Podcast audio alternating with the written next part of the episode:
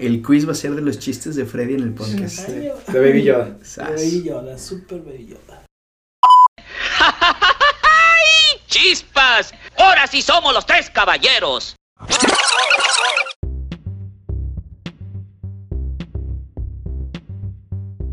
Hey, ¿qué onda a todos? Un gusto saludarlos nuevamente. Estamos aquí con mis otros dos compañeros que forman parte del grupo de los Tres Caballeros, su podcast de preferencia. Estoy aquí con Freddy y Charlie. Un saludo, gusto saludarlos. ¿Cómo andan, compañeros?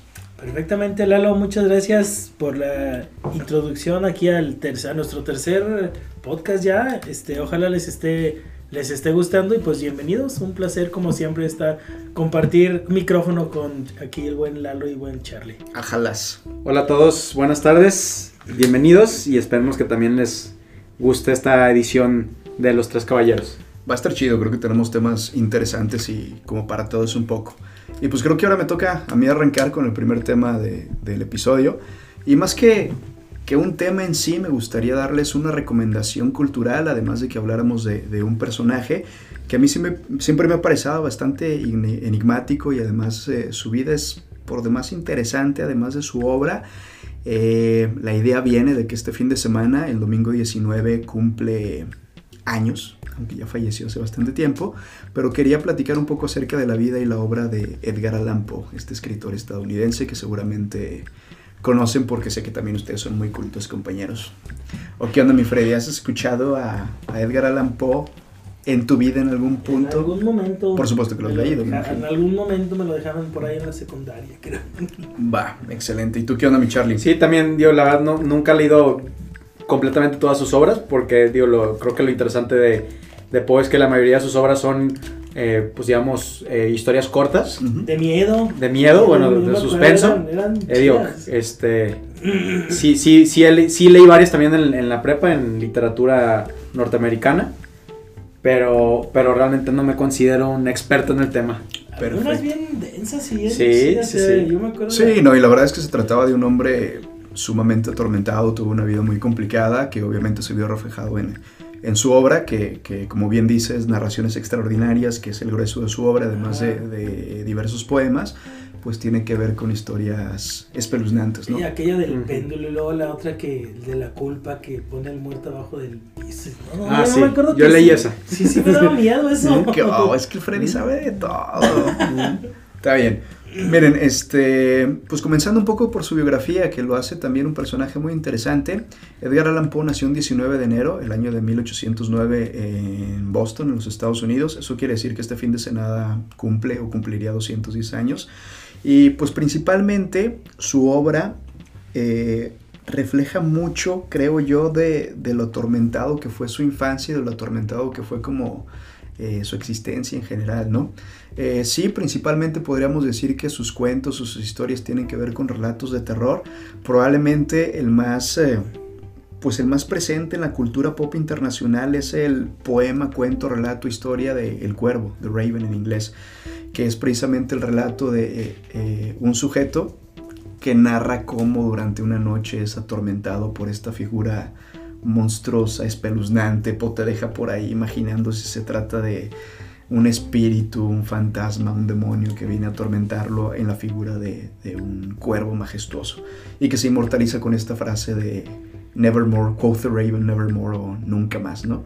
Y de hecho me acuerdo que la primera vez que tuve un acercamiento a la obra de Poe, precisamente al cuervo, era porque probablemente se trata de una de las historias más parodiadas y más presentes en caricaturas, este otro tipo de novelas fuera del contexto literario de la vida de Poe. De hecho, la primera vez que vi una referencia al cuervo fue en Los Simpsons. Y de hecho, por ahí creo que había una adaptación de, de los Tiny Toons o de alguna de estas caricaturas de mi infancia donde estaba presente. Pinky Cerebro, chance. Sí, algo por el estilo. Digo, por ahí los, los vamos a buscar y se los compartimos por el auditorio y creo que puede ser un primer buen acercamiento a la obra de, de Edgar Allan Poe.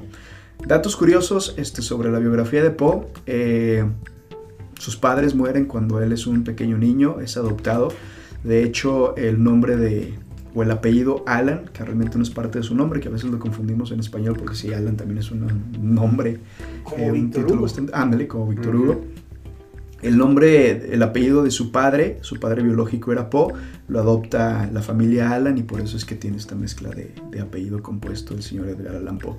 Vivió en las ciudades de Boston, vive en Filadelfia, vive en Nueva York este, y en Baltimore. De hecho, otro como dato curioso por ahí para todos los fanáticos del fútbol americano, el equipo de fútbol de Baltimore, los Cuervos de Baltimore, tiene su nombre precisamente por, por esta obra de, de Edgar Allan Poe, dato que por ahí no todos conocen y pues que si son fanáticos del deporte ya tienen ahí un dato más con que impresionar a sus amigos. Eh, lo que me parece más interesante de la obra de Edgar Allan Poe, que probablemente puede ser un enfoque muy diferente a lo grotesco, a lo enigmático, incluso por ahí a lo terrorífico, tiene una trilogía de cuentos detectivescos. Yo soy fanático de la novela negra, por ahí la típica novela de detective estilo Sherlock Holmes o los libros de Agatha Christie. De hecho, los mismos autores, este, Sir Arthur Conan Doyle, Agatha Christie y demás este, autores de novela negra y de novela de detectives, han pues estipulado en diferentes puntos de su obra, eh, de sus biografías, cómo fueron inspirados por, por estos cuentos de, de, Edgar Allan Poe. Es realmente el primer escritor a nivel internacional, sobre todo en la época moderna, que utiliza esta figura de un personaje con el método deductivo para poder resolver un misterio y plantearlo como una aventura de un detective privado, ¿no? De hecho tiene un nombre este detective, Edgar Allan Poe no se mete mucho en su descripción física, el detective se llama Auguste C. Dupin o Auguste Dupin, depende de cómo lo pronuncien, porque de hecho la biografía que le monta a Edgar Allan Poe es de un detective eh, francés. Y tiene por ahí tres misterios muy interesantes que, que creo que el público también le puede eh, pues les puede llamar la atención echarse un clavado. La primera historia de Edgar Allan Poe en términos detectivescos es este, eh, los asesinatos en la calle Morgue. No se los quiero spoilerear porque tiene por ahí uno de los, creo yo, uno de los finales que no te esperas dentro de la literatura moderna, pero que tiene que ver precisamente con una investigación completamente detectivesca y que te la chutas en tres patadas. Ahí, como decimos coloquialmente, una sentada. Se trata de un cuento corto donde obviamente tenemos una introducción a estos cuentos de, de misterio con un, con un enigma. Por supuesto que el resto de su obra se tratan de, pues ya, de cuestiones un poco más macabras, que pues creo que reflejan también un poco de la figura atormentada que fue Edgar Allan Poe. Eh, su primer matrimonio no termina nada bien, su segundo matrimonio, de hecho él se casa con una de sus primas, una prima biológica, realmente no tuvo contacto con su familia biológica, eh, que además eh, el señor Poe le llevaba bastantes años. Al momento de su matrimonio, la niña tenía 13 años de edad. No, Supuestamente se trataba de, de el amor de, de la vida de, de, Poe, que realmente no creo que haya habido este, por ahí a lo mejor una pues algo más maquiavélico en su relación, simplemente una, un amor exacerbado por parte de este personaje, pero que también este, eh, a los 3, 5 años máximo, según recuerdo de casados, este, la, la esposa de, de, del autor fallece de tuberculosis, lo cual termina atormentando a, a Edgar Allan Poe el resto Una de su vida. otra, como Jerry Lewis, ¿no? Que Exacto. quería tener una chavita de 13 Sí, años. sí, sí, claro, ándale. Este, lo cual convierte, si de por sí el personaje ya era bastante atormentado, pues Edgar Allan Poe se da pues al pisto el resto de su existencia. Muere a los 40 años, este, en circunstancias bastante misteriosas que seguramente tuvieron que ver con un detrimento de su salud. Sabemos que sus últimos años era pues un briago empedernido que disfrutaba más de contar historias o o pues sí, contar historias en los bares y viendo a ver ahí quién le inventaba ¿Del un trago para poder ser. Sí, sí, sí, seguramente. Fanático más seguramente de Brandy, de una cuestión así, porque también tiene una personalidad medio, medio burguesa, más que Ajá. otra cosa. Pero pues no se trata de, de descartar la magnificencia de su obra por, por, por su biografía, ¿no? De hecho, sí hay un misterio que también es bastante interesante eh, alrededor de su muerte. Todavía se desconocen realmente cuáles fueron las causas. A él simplemente se le, se le encuentra tirado un día en un parque en, Baltimore, en los Estados Unidos, ya completamente inconsciente. Alguien, un buen samaritano, lo lleva al hospital, donde Edgar Allan Poe finalmente termina perdiendo la vida bajo circunstancias que no se han esclarecido realmente. Hay un libro por ahí que también termina siendo una historia detectivesca de un autor estadounidense que se llama Matthew Pearl. El libro se llama La sombra de Poe, donde juega un poco con esta posibilidad. Él clama, de, o su editor, me acuerdo que en las primeras páginas del libro clama cómo el autor finalmente resuelve el misterio de la muerte de Poe, porque dice que como Edgar Allan Poe ya prácticamente no estaba en sus cinco sentidos en sus últimos meses de existencia, eh, su muerte coincide con un periodo electoral en la ciudad de Baltimore, en los Estados Unidos. Entonces cuenta este autor cómo pues seguramente Edgar Allan Poe fue uno de estos personajes que fue drogado o, o incluso embregado a propósito para irlo manipulando a que votara Mm. una y otra vez por, por alguno de los candidatos. Así aplicó la, aplicó la del PRI y pues en alguna de estas partes donde pues a lo que el, el señor nada más le, le valía la pena era beber, pues se dejó beber hasta morir, ¿no? Eh, si por ahí el público está interesado en adentrarse un poco más a fondo sobre la, la, la obra de Edgar Allan Poe, yo le recomendaría, mire, el libro que realmente no fue planeado así por él, pero ya pueden encontrar una recopilación de sus historias que se llama Narraciones Extraordinarias, pero sí le recomiendo uno de los eh, escritores latinoamericanos más devotos de su obra era Julio Cortázar. Y de hecho Julio Cortázar, uno de mis libros favoritos es precisamente su propia traducción de las narraciones extraordinarias de Edgar Allan Poe al español. Y la verdad es que es un libro magnífico porque tiene una introducción precisamente a, al mundo de Cortázar y al mundo de Edgar Allan Poe. Entonces para mí su riqueza cultural y literaria es pues de dos mundos, ¿no?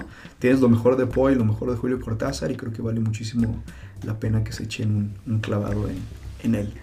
Y también digo un personaje cuya literatura ha influenciado varias películas, eh, series, incluso pues a todo tipo de creadores que van siguiendo un poco de, de su obra siempre por ahí hacia lo macabro, ¿no? Una de sus obras más populares, que por ahí es una de las que mencionaba Fred hace ratito, eh, por ejemplo la del corazón del ator, ¿no? Ah, Donde esa, hasta hay un esa, personaje que ha cometido un crimen y que de repente se ve atormentado por este El son- latido, el palpitar, sonido que ajá. retoma en su cabeza del latido del corazón que le- de la persona que acaba de asesinar y entonces pues se convierte en algo bastante interesante. Es, es muy buena, son buenas. Y fíjate, yo no sabía, yo más bien siempre era la onda así como de miedo, de suspenso. Y yo no sabía eso de, de, de la parte detectivesca de sus obras. Y se me hace muy chido porque, como bien estabas diciendo, este, pues Poe es antes que Sir Arthur Conan Doyle, que Sí, hizo sí. Sherlock Holmes. Entonces, a lo mejor el, que conocemos como la obra clásica de los detectives, que es Sherlock Holmes, a lo mejor sí se vio influenciado, como dices. No, eh, Edgar Allan Poe en su momento fue muy conocido, no solo en América, de hecho tuvo por ahí varias giras en Europa donde su obra era respetadísima, porque finalmente se trataba de literatura para el pueblo, típico, pues el estilo de las novelas de folletín que eran publicadas en los periódicos. Como Alejandro Dumas. Exactamente. Entonces, este Poe era un gran admirador precisamente de Alejandro, de Alejandro Dumas también. Su obra inspira también a autores europeos y el mismo Sir Arthur Conan Doyle dice cómo, pues en algún punto tuvo estos flashazos de cómo crear la estructura de Sherlock Holmes con base a lo que Edgar Allan Poe había, había creado. Si bien no en personalidades ni en casos como tan complejos ni tan macabros quizá, pero sí digamos que es quien detona pues la creación de este nuevo género, género literario como es la novela negra o la novela, la novela de detectives. Entonces creo que también vale muchísimo la pena si quieren irse como a los inicios o les interesa toda esta trama de películas, series, este, libros que resuelven misterios, pues creo que una buena forma de comenzar es echarse un clavado por, por la vida de Edgar Allan Poe. Súper cool. Sas. Y el aporte interesante. starwariano es que Edgar Allan Poe es el nombre de Podameron. Probablemente, probablemente haya tenido Sí. influencia. Bueno, tú sabes más de esto que nosotros, pero seguramente tuvo influencia para poder nombrar Sí, incluso se escribe igual, Poe. Sí, Ajá. Podameron. Sí, sí. así lo Bastante es. interesante. Pues listo. ¿Quién continúa? ¿Quién tiene algo por ahí que platicarnos en esta tarde? Pues dice Freddy que yo. Pues ahí va, Charlie. Muy bien, pues yo nomás vengo a platicarles de un caso muy interesante que se fue desarrollando a lo largo de esta semana, principios de esta semana, que tiene que ver con la relación que hay entre China y nuestro país. Pero aparte lo podemos ligar con esta cuestión de cómo China ha buscado convertirse en este nuevo arquitecto de la política internacional y les platico cómo se, por qué y cómo se fue desarrollando esto con nuestro país. Ájalas. A ver, un flashback al 2018, cuando estábamos en, en, en campañas electorales. Si mal no recuerdan, uno de los eh, puntos clave de la, del- de la campaña de López Obrador era la construcción de la refinería de Dos Bocas en Tabasco. Así Yo tengo otros datos, Charlie. Sí, sí es no- noticias falsas, no sé qué, pero... Eso es, pero- eso es, eso es. Pero bueno, parte esencial de su, de su campaña, esta cuestión de que México tiene que tener su propia refinería, bueno, más refinerías para no depender tanto del petróleo extranjero, la, la. El caso es que desde el año pasado empieza la construcción de esta obra a cargo de la Secretaría de Energía, tenemos a, a la señora Rocío Nale como encargada de, de, la construcción de esta obra. Pero lo interesante de esto es que el lunes eh, se lleva a cabo en la Ciudad de México un seminario titulado El Día de China, uh -huh. organizado por la Secretaría de Economía. Después de que termina este evento, en una, en una entrevista que se le hace al, al, embajador chino en nuestro país, que se llama Su Qingtiao, se le hace una entrevista y pues él declara formalmente que China le prestó 600 millones de dólares a México para la construcción de la refinería de Dos Bocas. Ok. ¿Por medio de quién? Por medio del Banco de China y por medio del Banco Industrial y Comercial de China, que es prácticamente la empresa más lucrativa que tiene todo el país de China. Es un banco muy fuerte. Rápidamente, la Secretaría de, de Energía, por medio de, de, Rocío Nale, que ya mencionamos, nega las declaraciones chinas y eh, pues prácticamente dice que la refinería de Dos Bocas no está sustentada o no está eh, apoyada por ningún banco y que el presupuesto de este proyecto está autorizado y tomado del presupuesto federal de tanto el 2019 como el 2020. Entonces descartó la posibilidad de que alguna de las de, de, del dinero proviniera de, pues precisamente de China, pero sí aclara que ella desconoce si acaso igual y alguna de las constructoras que México contrató le haya pedido un crédito a China. No, ella dice, pues igual y es eso, pero formalmente China no le ha prestado ningún peso a México. O sea, literal otros datos, yo estaba Exactamente, sí, o sea, cada quien tiene su, su rollo. Eh, cada, cada quien tenía su, su, sus diferentes ideas y el martes eh, la embajada de China trata de aclarar el panorama diciendo que todavía ha sido un malentendido. ¿Qué es lo que, qué es lo que, lo que pasó? En el 2019, China efectivamente le prestó una cantidad fuerte a Pemex. ¿Para qué? Pues para, para capitalizarse y para poder seguir manteniendo a Pemex a flote. Entonces China dice, pues yo le presté dinero a Pemex, pero pues no sé si lo está usando para la refinería o lo está usando para otra cosa. Que digo que de cualquier forma son peras o son manzanas, pues ya pues es un reflejo de un interés muy obvio de, de, China por, por invertir en México, ¿no? Y en... precisamente ese es el punto que quiero que toquemos. Realmente yo cuando escucho esta noticia, cuando escucho el desarrollo de que sí, que no, que sí nos prestaron, que no nos prestaron, realmente no se me hizo ninguna noticia, digamos, nada sorprendente. No se me hizo eh, nada fuera del lugar o descabellado que China efectivamente le estuviera prestando dinero a México. ¿Por qué? Porque prácticamente China, perdón, lleva invirtiendo, por lo menos en América Latina, ya durante un tiempo considerado. Eh, China ha invertido muchísimo dinero en prácticamente todo el continente suramericano desde países, digamos, políticamente alineados a ellos, que es el caso de, de Cuba, por ejemplo, el caso más, más, este, más emblemático. Venezuela. En Venezuela, hasta en países tan, digamos, tan liberales y capitalistas como Chile uh -huh. y otro, otros ejemplos. ¿no? Entonces, China realmente no hace sus inversiones solo tomando en cuenta la ideología de los países, lo hace por lo que comenta Lalo, por, digamos, por esta necesidad o esta idea de querer invertir en, en, en otros países, ¿no? Entonces, en los últimos, digamos, dos décadas el poderío de China pues ha crecido y se ha convertido en una cosa súper relevante que no podemos ignorar. Y pues gracias, gracias a esta gran cantidad de crecimiento económico que hemos visto en China, lo ha permitido convertirse en un estandarte de la gobernanza global por medio de qué? Por medio de la inversión. O sea, China tiene esta idea completamente diferente a lo que veíamos por parte de otras potencias en otros periodos históricos, que es, a ver, yo no voy a hacer ninguna invasión, yo no me quiero meter a eh, peleas con nadie, yo voy a tratar de ejercer mi hegemonía y mi poder por medio de la inversión. Sí, no, claro, y además, y además pues a China no le interesa conquistarte culturalmente, digo, tampoco te vende parte de su historia, o tampoco le interesa que hable su idioma, y por estar vendiéndote caricaturas chinas, pues como dice el Charlie, al chino lo que interesa es pues conseguir que tu país que le interesa, pues uh -huh. a lo mejor termine dependiendo de ti en términos económicos. Sí, claro. exactamente. Y digo, obviamente lo que vemos atrás de esto es que China está tratando de debilitar a Estados Unidos en cuestiones económicas de todo tipo. Donde se ve muchísimo es en la región del Asia-Pacífico, o sea, todo lo que tiene que ver con sureste asiático, Asia, Oceanía, América, América Latina y parte del continente norteamericano. Aquí es donde China ha invertido muchísimo dinero, que también hay, una excepción muy grande o un otro, otro lugar donde China ha invertido mucho dinero, que es el caso de África. Prácticamente África es el continente que más tiene inversión de China, pero bueno, América Latina no se queda muy atrás. ¿Cómo es que China logra este objetivo cómo es que trata de llegar a este poderío económico por medio de la inversión? Por medio de, de- de proyectos y de, de planes propiciados, creados y autorizados por el mismo gobierno de China. El más famoso o el que más nos debería llamar la atención es el Asian Infrastructure Investment Bank.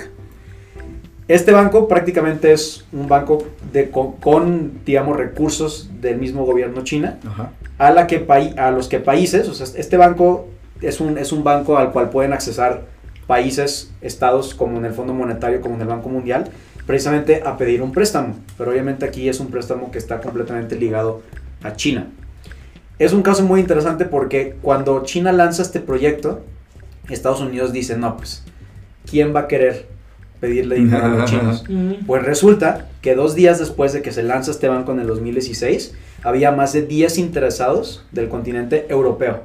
Sí, O sea, claro, pues hasta ¿países? yo quisiera pedirle Mm. dinero a China. Países como Francia, países como Alemania, públicamente declararon que estaban muy interesados en este proyecto y que estaban dispuestos a pedirle dinero a China para cualquier cuestión de desarrollo en el futuro. Oye, y, y, eh, no sé, este, también te, te dicta políticas o restricciones, así tipo Sí. el Fondo Monetario Internacional. Sí, o- claro, digo, tiene, tiene, tiene unas limitaciones, pero realmente el objetivo es tratar de convencer a los poderes occidentales de Europa y al resto del mundo a no solo recaer en el Fondo Monetario, en el Banco Ujú. Mundial, en los Estados Unidos. En lugar de que le vendas tu alma a los Illuminati, Ajá, sí. Que se Se la vendas vendes a los chinos, a pues, los oye, chinos, pues, exactamente. Sí, sí, que hay un balance. No, y luego lo que decía, o sea, me llama la atención porque pues, a países como Argentina de repente se han visto muy afectados con el Fondo Monetario por las políticas que te pone. Sí, completamente que- neoliberales, completamente capitalistas. Tienes ¿no? que cumplir esto, tienes que pues cumplir que, esto. pues es que son más manchados que el gallo, la generala y todos esos de abonos facilitos que terminan. Exactamente. No es cierto, si todavía Sí. existen esas empresas, no, no es cierto, no sé. No, Es no es cierto. es broma, es broma. Aceptamos patrocinio.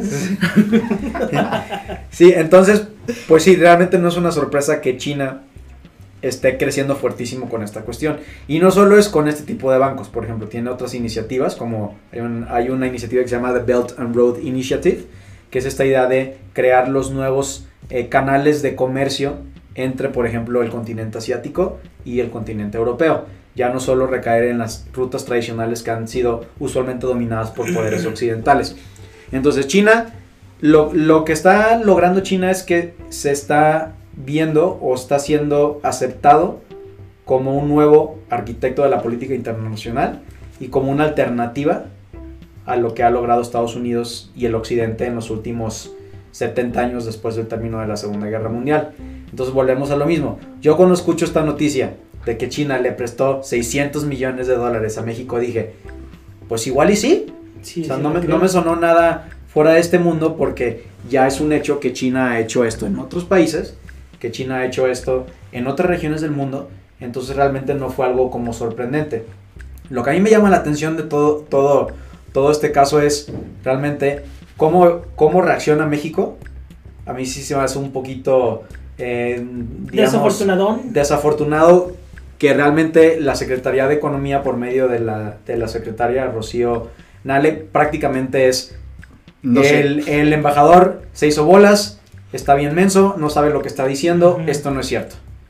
Entonces digo, obviamente esto no va a desembocar en un conflicto diplomático con China, pero pues sí llama la atención cómo es que el, el gobierno de López Obrador pues trata como de, de- de contestar y trata de, de como apagar el fuego de este, de este, de este mal, malentendido, ¿no? Así como que no, no, no, no, no le hagan caso a los chinos, eso no es cierto, no es cierto, no, no pasó nada, no pasó nada, esto es presupuesto federal completamente. Sí, un, digamos un mal manejo de relaciones diplomáticas. Exacto. No, tanto, y que- tanto que criticaban con el cena si te vas y ahora pues más o Exactamente. menos. No, y que aparte seguramente también tiene que ver con, como dice Charlie, apagando fuegos para que después no haya una rispidez diplomática con los Estados Unidos, a- que estamos a punto de arrancar un nuevo tratado de libre comercio. Ajá, Entonces, sí. por Que ya se ratificó hoy en la mañana Sí, por sí, sí, parte exacto. del, del, del Senado de los Estados No Unidos. falta Canadá, ¿no? Falta Canadá. Y habrá que platicar de eso próximamente cuando sea un hecho y pues a ver qué, Sí.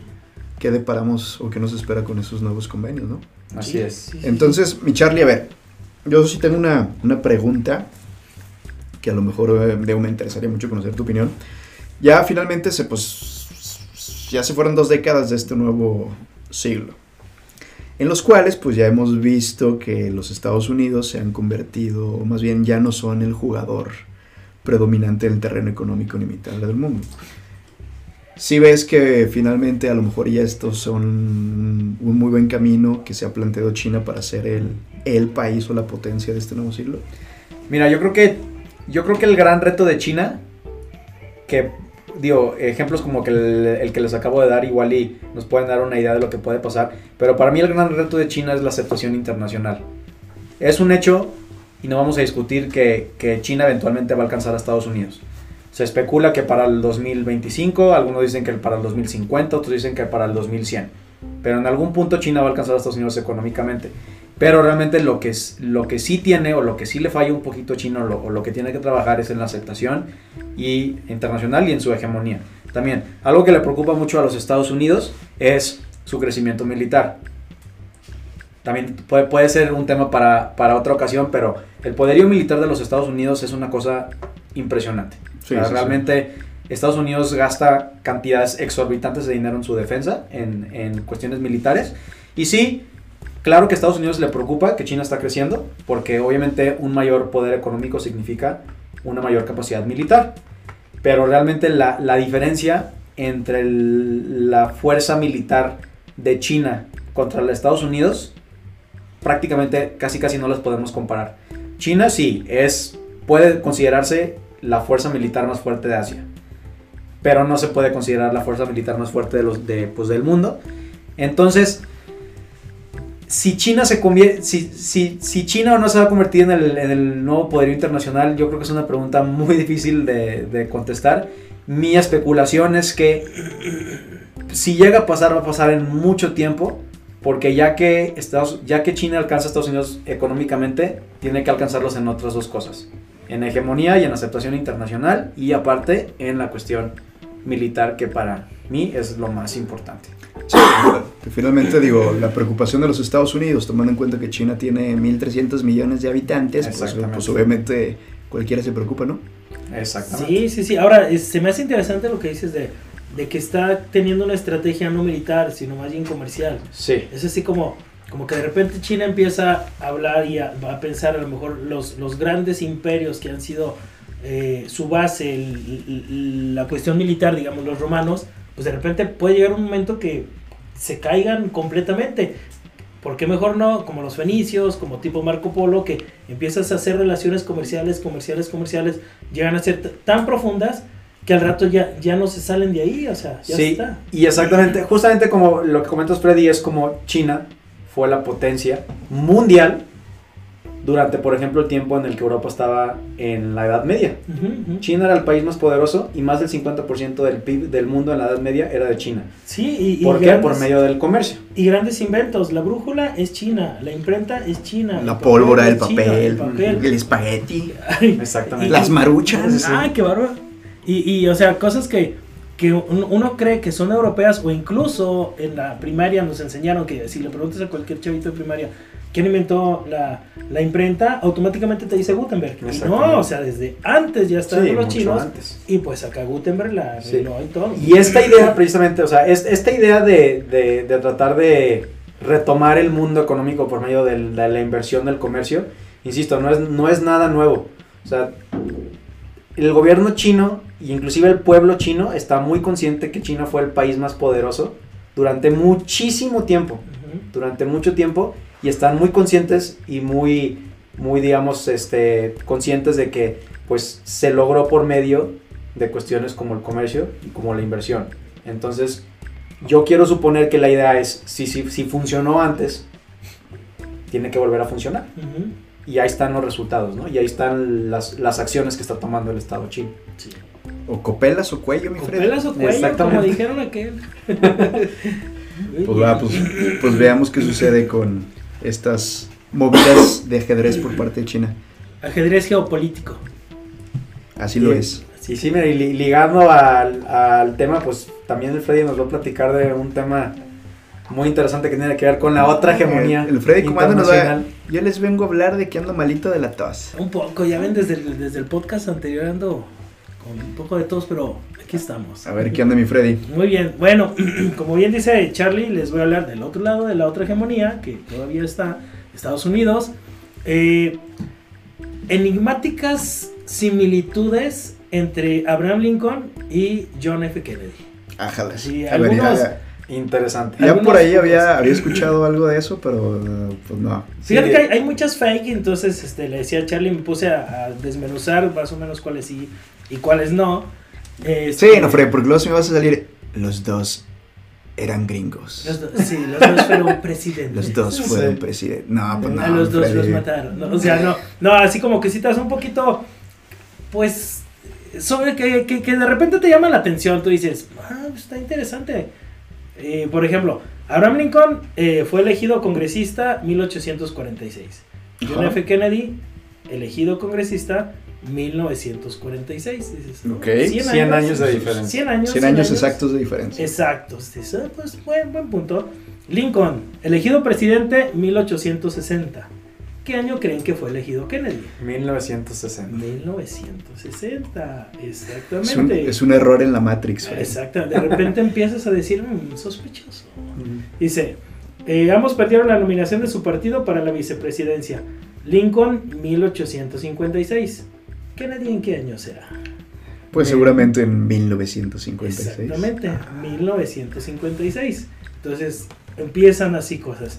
Eh, ambos presidentes fueron el segundo hijo de sus, de sus padres. Ambos presidentes fueron asesinados balazo en la cabeza. Los dos fueron, les, les dispararon por atrás. Me sé una que seguramente vas a mencionar. Échale, esa, échale. esa es la que me acuerdo ahorita Esa. que mencionaste esto. Abraham Lincoln fue asesinado en el Teatro Ford. Esa es buena. Esa es Y John buena. F. Kennedy fue asesinado en un coche Ford. Exactamente, esa es, esa es buena. Esa también venía más adelante para que veas, estamos conectados acá ¿Qué hago? en la fuerza. Lo que no coincide son las fechas, ¿cierto, verdad, Fred? Del- de los asesinatos. Sí, no, no, no, ahí sí ya no. De- hab- había algunas que descarté porque eran así medio fake. Eh, y, pero sí, o sea, como dice Lalo, hay esa, hay esa relación entre Ford y todo. Eh, dice también, ambos fueron asesinados por balazos en la cabeza desde atrás. Y bueno, hasta ahorita solo cuatro presidentes han sido eh, asesinados en, en funciones. Eh, a Lincoln lo, lo asesinaron, así le dispararon de cerquita, ahí en el, en, el, en el teatro que bien menciona Lalo. Y bueno, a Kennedy le dispararon de lejos, ¿no? Es hasta ahorita lo que se sabe, ¿no? Eh, ya ven que hay mil teorías de quién mató a, Kennedy. Sí, por en versión oficial ambos asesinados por un asesino solitario. Exacto, pues. por un, por, por un lobo solitario. Me acuerdo, no sé si vieron la película de Armageddon, que cuando reclutan a todos Ah, los, sí, claro. los, este, pues a todos los que van a ir al, allá al A la misión, ajá. Y que, y que les dicen, no, pues pídanos lo que quieran a todos. Y pues cada uno empieza a pedir que tantos millones y que no sé qué. Sí, liberación de impuestos. Ajá, sí, mil cosas así para toda la vida y eso. Y uno dice, no, pues no sé, 100 millones de dólares y otra cosa. y el otro, no, sí, 100 millones, eh, ¿cómo no? Algo así. Y le dice, y que me digas quién mató a Lincoln. Y se le queda viendo así como que, eso sí no puedo. Pues sí. Y pues bueno, este, los otros, así como nada más los otros dos que, que fueron muertos, se llama James Garfield, así como, Como la caricatura, como el gato Garfield. Y el otro fue William McKinley. William McKinley es interesante porque su vicepresidente es eh, Teodoro Roosevelt. Entonces, si William McKinley no hubiera sido asesinado, eh, Teodoro Roosevelt, a principios de, de siglo, que es muy importante, que hizo las leyes antimonopolio y toda la onda, muy posiblemente no hubiera llegado a ser presidente. Entonces, ellos son los otros dos este, que también, fun fact, Teodoro Roosevelt, de ahí viene el nombre de los ositos Teddy. Sí, claro. Teddy Bear, que porque se supone que se, que se parecían a- a- al presidente. Entonces ellos dos son los otros dos únicos presidentes que fueron muertos en, en- en- en funciones, función. que fueron asesinados, porque si ha habido otros que se mueren estando en el cargo, pero así que son asesinados, nada más. Este, otro punto más, los dos perdieron a un hijo viviendo en la Casa Blanca. Ujú. Mientras estaban en, en- en su periodo de mandato, este, Lincoln pierde un hijo de 11 años, se murió de tifoidea, y eh, Kennedy pierde a un hijo que nació prematuro, Recién recién nacido. nacido, recién nacido este, pues no lo logra y muere dos días después. Entonces, otra enigmática coincidencia, ¿no? Eh, ambos ase- eh, asesinos fueron conocidos en el nombre por, por sus tres nombres: John Walkis, Walkis Booth y eh, Lee Harvey Lee Harvey Oswald. Oswald. Y bueno, si ya le rascamos más, los dos nombres tienen 15 letras. Bien, luego este, ambos criminales huyeron corriendo del lugar, como dice, como dice Lalo, este, la versión oficial es que son lobos solitarios, que no hay una gran, gran conspiración atrás de ellos, y, pues llama la atención, ¿no? Digo, si tú planeas matar a alguien de, de- de esa importancia, pues a lo mejor planeas un plan de escape, tienes ahí dos, tres cómplices en carro, lo que sea, y no, pues estos se fueron vil corriendo. Que te diré, digo, todavía puedo creer un poco más la versión de Lobo Solitario en el caso de Link, como el presidente estaba asistiendo a una función pública de teatro, el loco de repente vio la oportunidad, se cuela al palco, le da un disparo y pues el pobre ahí queda, ¿no? Una pistola mini ahí con la que pudo hacer Sí. el, suficiente, el suficiente daño para asesinar al actor, era un presidente. actor, de hecho. Sí, de hecho. Este, pero en el caso de en el caso de John F. Kennedy con toda pues la estructura de cómo se da el asesinato, pues Ajá. la verdad ahí sí ya está muy difícil de creer que, que Oswald lo hizo sin tener Sí, pues ayuda, pues. Pero pues si a aquel no le dieron la respuesta yendo al asteroide a salvar la Tierra, pues a No, nosotros hombre, me, me queda menos, claro ¿no? que, que no. Es uno de los mayores enigmas de la historia moderna que seguramente no vamos a... Algún día desclasificarán eso cuando ya no sea importante. Pues sí, digo, pudiera, pudiera ocurrir durante nuestro tiempo de vida, pero pues la verdad es que creo que hay muchísimos intereses políticos detrás. El mantener un misterio que pues... Sí, o sea, sí te- ahí hay mucha gente que, que le atribuye muchas razones a la al posible asesinato, sobre todo a Kennedy, como dices. Y unos dicen que, que, no sé, que los cubanos, porque están enojados porque no les dio el apoyo en Bahía de Cochinos, otros dicen que esto, otros dicen que aquello. Muchos tenían motivos, razones, enojos por los cuales hacerlo. Sí. Ahí, pues creo que más bien la pregunta no es el, el por, sino el ¿Quién? El quién, sí, sí, sí, porque... Y, y bueno, a nosotros a lo mejor no nos tocó en nuestra generación, bueno, yo soy... No, Freddy, definitivamente, pues no, no, no, mira, no. Bueno, yo, yo nací en el 72 y, y bueno, pues para mí Kennedy es así como co- alguien de la historia, pero mis papás y toda la generación anterior a mí es así de que no, yo me acuerdo exactamente que, dónde estaba, qué estaba haciendo cuando mataron a Kennedy. Exacto. Algo como a- al menos a mí y a mi generación nos pegó cuando cayó el muro de Berlín, cuando cayeron la- la- las, Las torres, torres- de Nueva torres York, o sea, ¿te acuerdas exactamente Sí. qué estabas haciendo cuando te llegó la noticia, no? Sí, y inclusive es muy interesante porque aquí en México había una afinidad muy grande al presidente Kennedy, Sí. porque precisamente meses antes de su asesinato había estado en la Ciudad de México. Ajá, sí.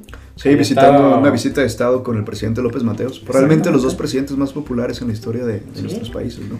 Entonces sí existía esta gran afinidad, Afinidad, hacia el sí. presidente eh, Kennedy por parte del, del pueblo mexicano. Sí, sí, sí, y pues es muy querido Kennedy por, por, por, los, por los norteamericanos. Los, yo me acuerdo que los dos presidentes que al menos yo lo que me acuerdo que la gente quiere más de uno y de otro partido, por un lado es Kennedy y por otro lado es Reagan. Sí. Como que dos así muy estandartes, muy fuertes de su partido cada quien. Oye, ahorita, digo, la verdad es que sí tenemos tiempo, vamos continuando con, con la plática, pero ahorita Charlie me hizo, me hizo recordar una anécdota, la verdad es que no sé si sea cierta, bien pudo haber pasado, bien no pudo haber pasado, pero por ahí es como una leyenda en los círculos diplomáticos de México. Justamente en esta visita de Estado tienen una recepción, ahí Mm. la típica faramaya, López Mateo recibiendo a JFK, etcétera, etcétera, etcétera. Y pues ya ven que López Mateo se las daba acá de... Pues era un, Era un dandy. era un dandy. Era un dandy, Con sí, toda la extensión de la, de la palabra, ¿no? Sí. Este, John F. Kennedy, hablando con el presidente López Mateo, se da cuenta de que trae puesto un reloj muy bonito, seguramente un Rolex de los muchos que le regalaban por ahí el presidente, los favores. Claro, eh, claro. Ya, ustedes ya saben cómo, cómo funcionaba la política mexicana en esa época. Funcionaba, Esperemos. Y, y JFK le dice a López Mateo, señor presidente, pero qué bonito reloj. López Mateo se quita el reloj, se lo pone JFK en la mano y le dice, tenga usted, señor presidente, un regalo de buena voluntad, un regalo de hermandad entre el pueblo mexicano y el pueblo estadounidense. Ah, perfecto. JFK agarra el reloj, se lo pone y lo luce durante toda la noche. Pasan los minutos y de repente López Mateos se acerca con JFK y le dice, qué bonita esposa, señor presidente. ¡Ah! ¡Qué manchado! Y cuenta la leyenda que en ese momento JFK se quita el reloj y le dice, ahí está su pinche reloj, presidente. Bueno, está. Ah, la verdad es que también denota mucho de lo pintoresco de esta picardía mexicana. Sí, y, sí. pues con la personalidad que tenía López Mateos, ya ves que tenía ese dicho de que con él era Hoy viaje. hoy viaje, mañana, mañana viajas. Sí, era. Oye, y, y también aprovechando, este, también una recomendación cultural que tiene que ver con literatura macabra.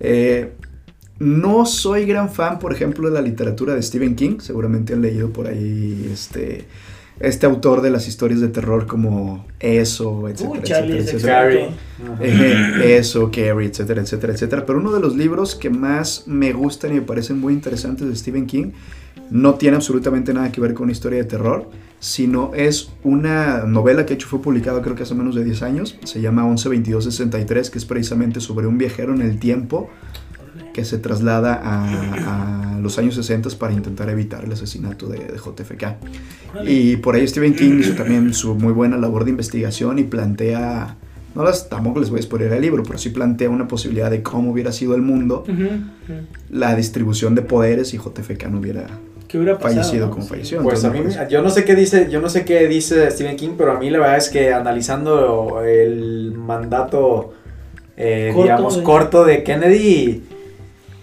hubiera estado muy complicado el panorama internacional porque pues Kennedy metió la pata varias veces. sí, Sí, de hecho, Y- pues la había, pero, o sea, los, los, los americanos estaban enojados, yo me acuerdo con él, y dicen que por eso se tuvo que poner tan duro en la crisis de los misiles, porque dijo, si no me Sí. pongo fuerte ahorita, entonces ahora sí van a decir que de Sí, plano... dos cosas. Le construyeron el muro de Berlín, la bahía de cochinos fue un fracaso. Ajá. se lo chamaquearon. Se lo Sí, chamaquearon sí, sí, durísimo, entonces, Sí, sí, pues sí. sí, como, como dice Freddy, o sea, de- Sí. si no hubiera visto una respuesta tan contundente como Ajá. la fue en la crisis de los misiles, Sí, sí, sí.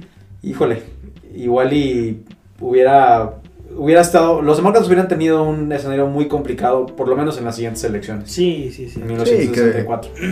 Y digo, no, no es cuestión de especular ni mucho menos, pero pues esos errores finalmente le terminaron costando la vida, ¿no? De una u otra forma. Sí, a- algo, algo, alguien.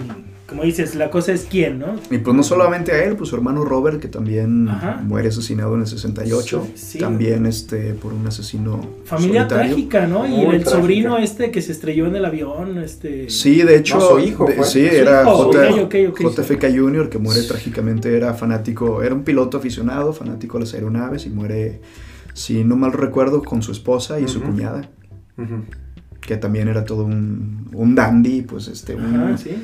pues era el, pues ¿cómo le podemos llamar? El príncipe de América, casi. Sí, ¿no? la sí, familia sí. Kennedy siempre fue vista como Casi como tipo realeza, realeza sí, exactamente sí, del- sí. de, lo- de los Estados Unidos. Sí, ¿no? este, ahorita que dices, digo, a lo mejor algunos eh, de seguro la, la están viendo, la, la, de- la, la serie de The Crown, y ahí se ve, por ejemplo, cuando Kennedy va a Inglaterra, wow, o sea, todo el mundo los trata como si fue- ellos fueran la realeza norteamericana y hasta cierto punto se ve como, como eh, la reina como que envidia el carisma un poco de, de, de Jackie. Ya, Jackie.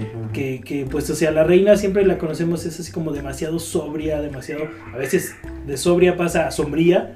Y este, y pues Jackie no era que, wow, la felicidad y Kennedy y todo. Entonces, sí era como realeza, como realeza americana, ¿no? Totalmente. Y también algo que, que tenía en común con, con el presidente López Mateos, pues también un personaje, según cuentan, extremadamente mujeriego, ¿no? Ajá, ajá. Por ahí también corren estas leyendas de los amoríos entre JFK y Marilyn Monroe. eh, y Sí. Mil y un personajes de la Y, ese nos lleva precisamente a otra que dice, un mes antes de ser asesinado, Lincoln había estado eh, en Monroe, Maryland, y un mes antes de ser asesinado, Kennedy había estado con Marilyn Monroe. ¿Qué hago? ¿Qué ole? Yo no estoy aquí para contarlo ni ustedes para saberlo. Ah, pues definitivamente sí se trata de elementos algo sospechosos de la historia. Misterioso. Pues sí, a veces también la historia tiene esas ironías, Ajá, ajá. Casualidades. Sí, dice otra, Booth disparó a Lincoln en un teatro y se escondió en un almacén. Oswald disparó a Kennedy en un almacén, se escondió en un teatro. Este, ambos homicidas fueron asesinados antes de, de llegar a un juicio. Ninguno ajá. de los dos confesó su crimen, o sea, se mantuvieron de que yo, yo no, y los dos murieron asesinados. Este, dice otra, este, ambos fueron capitanes de barco, porque bueno, Kennedy estuvo al mando de una lancha torpedera en la Segunda Guerra Mm. Mundial, de hecho tiene un, un reconocimiento, le fue dada la medalla de la Marina y del Cuerpo de Marines por acciones heroicas. Casi muere en, en Ajá. la guerra. Sí, sí, parece. Y aún así, estando herido, creo que salvó dos, tres personas, no sé, por eso le dieron el, el re- el reconocimiento. Y bueno, el mismo el Lincoln también en su juventud, él, no es- él no estuvo en la, en la marina, pero sí comerciaba en- con un barco que, te- que se puso a trabajar y él era el que comandaba ese barco con el que hacía comercio, ¿no? Entonces, pues otro, otro punto, otra rayita más al tigre. Este, otra más de que los dos murieron a un lado de sus esposas. Ninguna de las dos fue herida en el, en el, en el atentado, o sea, fueron directos contra él, no hubo, no, no, no, no salieron ellas eh, afectadas físicamente. Ambos sostuvieron las cabezas de sus, de sus esposos, o sea, que les cayó encima, pues, a, cada uno de los dos. Aunque de repente, bueno, vemos el, en el video que Jackie sale casi corriendo para atrás, pero pues llega Sí, pues que porque prácticamente ve cómo le explota la cabeza de su Y no esposo manches, encima, ¿no? Digo, pues la imagen es terrible. No, no, no, sí, no inventes. Y, y lo que decías de que Lincoln fue tiroteado en un teatro Ford y este a Kennedy lo, mata- lo mataron en un Lincoln que era propiedad de la compañía Ford. ¿Qué hago? ¿Qué tal, eh? Este, los dos fueron sucedidos en sus gobiernos por un sureño y este, los dos sucesores, los sucesores de los dos se apellidaban Johnson. Por un lado era Andrew Johnson, sucesor de Lincoln, y Lyndon B. Johnson, sucesor de- Kennedy. Y para cerrar, tanto Andrew Johnson, sucesor de, de Lincoln, él nació en 1808, y cuando creen que nació Lyndon B. Johnson, en 1908. ¿Qué hago? Interesante. Un mundo nos vigila. Dimensión desconocida. El Freddy ya le anda jugando al Jaime Maussan con sus anécdotas. y nadie hace nada. Pues está bueno, señores. estuvo. ¿Qué onda? ¿Algo más que comentar de esta plática? Pues ¿No? Unas, pa- unas palabras de cierre, Freddy. échate. Pues que, que es, fíjate que me encanta porque como yo, de repente me han preguntado así algunos alumnos y, ah, profe, ¿cómo se les ocurrió la idea de esto?